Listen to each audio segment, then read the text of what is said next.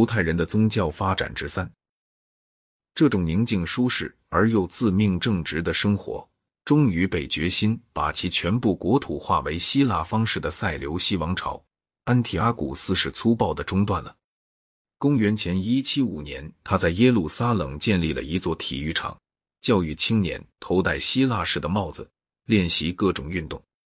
在这件事上，他得到了一个他任命为大祭司的希腊化犹太人亚森的协助。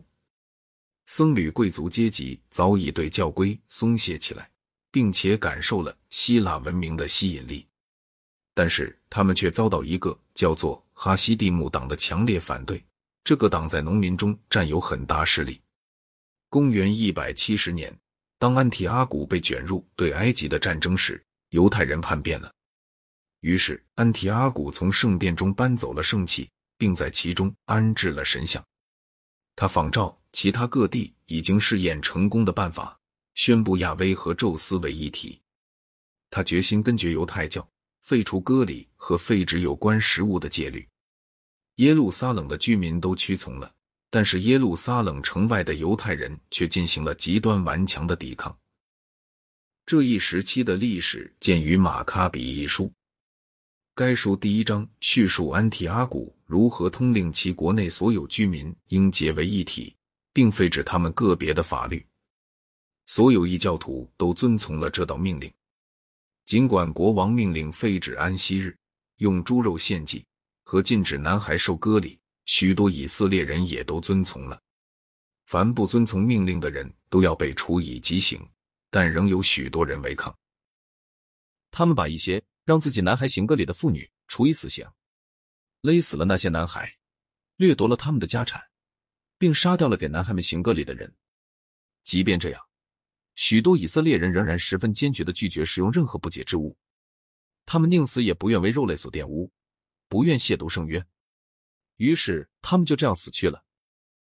就在这时，犹太人广泛的信仰了灵魂不死的教义。人们认为道德会在今世得到报应，但最有德行的人所遭遇的迫害，却证明事实并不如此。因此，为了捍卫神的公义，有必要相信来世的赏罚。这种教义并未能为犹太人普遍承认。基督在世的时候，撒都该人仍旧否认过这种教义。不过在那时，他们只占少数。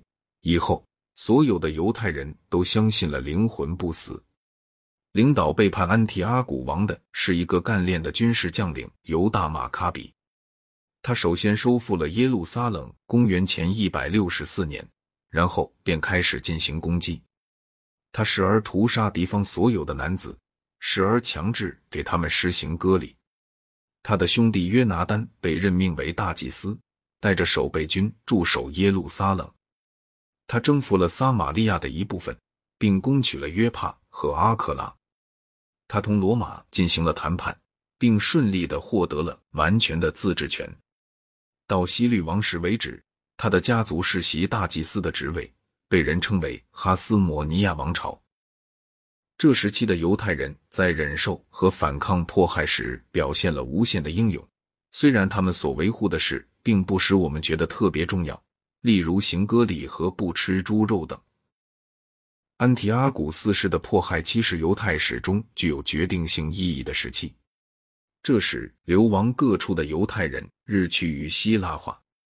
在犹太的犹太人为数不多，并且在他们中间，一些有才有势的犹太人也都趋向于默认希腊式的变革。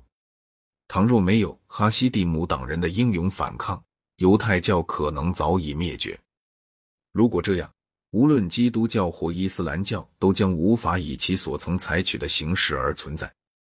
汤森德在他的《马卡比第四书》的译序中说：“人们说得好，假如犹太教作为一个宗教，在安提阿古统治下为人灭绝，那么基督教所由滋生的种床就没有了。所以，拯救了犹太教的马卡比家殉道者所流的血，终于成了教会的种子。因为基督教和伊斯兰教的。”一神教教义都出自犹太教的源泉，所以我们可以说，今天在世界上，不论东方或西方，一神教的存在是由来于马卡比一家。虽然如此，马卡比家的人们并不为以后的犹太人所崇敬，因为他们那些当大祭司的族人，在有了成就以后，竟采取了一种世俗的妥协政策。只有那些殉道者才受到人们的敬仰。大约在基督时代，写于亚历山大里亚的《马卡比第四书》叙述了这事以及其他一些仪式。书的标题尽管用了“马卡比”的字样，但书中却没有一处提起马卡比的家人。书中首先叙述了一个老人和七个青年兄弟惊人的刚毅，他们最初全都受到安提阿古的拷打，并终于被安提阿古处以死刑。当时他们的母亲也在场，并曾劝勉他们要坚持到底。国王最初想借婉言来软化他们，告诉他们。只要他们肯同意吃猪肉，他即将宠爱他们，并为他们谋得立身出世的机会。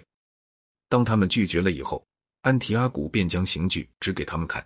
然而他们仍不动摇，并告诉安提阿古说，他将要在死后受到永劫的痛苦，而他们自己却要享受永远的幸福。他们一个接着一个的在自己兄弟的面前，在母亲的面前，首先拒绝吃猪肉。随即受到严刑拷打，并终于遭到杀害。最后，国王转向他的士兵说：“他希望他们能够借着这样勇敢的榜样获得教益。”以上的叙述当然曾为传说的成分所润色，但迫害的残酷与忍受的英勇在历史上却是真实的。其主要的争论点则围绕在割礼与吃猪肉的问题上。从另一方面来看，这本书也很有趣。虽然作者显然是一个正统教派的犹太人，但他却使用了斯多葛派的哲学语言，企图证明犹太人完全是依照斯多葛派的教训生活的。这书开始的一段文章如下：我所提出讨论的问题是具有高度哲学意义的，以及受到神灵启示的理性是否为各种激情的最高统治者的问题。关于这个问题的哲学，我愿郑重的请求你们给予诚挚的注意。亚历山大里亚的犹太人在哲学方面都情愿向希腊人学习，但他们却异常顽强的默守其律法，尤其是行割礼、守安息日以及不吃猪肉和其他不洁的肉类等。从尼西米到公元后七十年耶路撒冷陷落为止，他们重视律法的程度是与日俱增的。他们不再容忍那些宣讲某些新鲜事物的先知。其中一些迫切感到要用先知体从事写作的人们，便委托他们发现了一卷但以理、所罗门或其他古圣先贤所著的典籍。犹太教义的独特性使他们团结为一个民族，但律法的强调却逐渐破坏了独创性，并使得他们变得极端保守。这种顽固性曾使得圣保罗在反对律法统治的斗争中显得十分出色。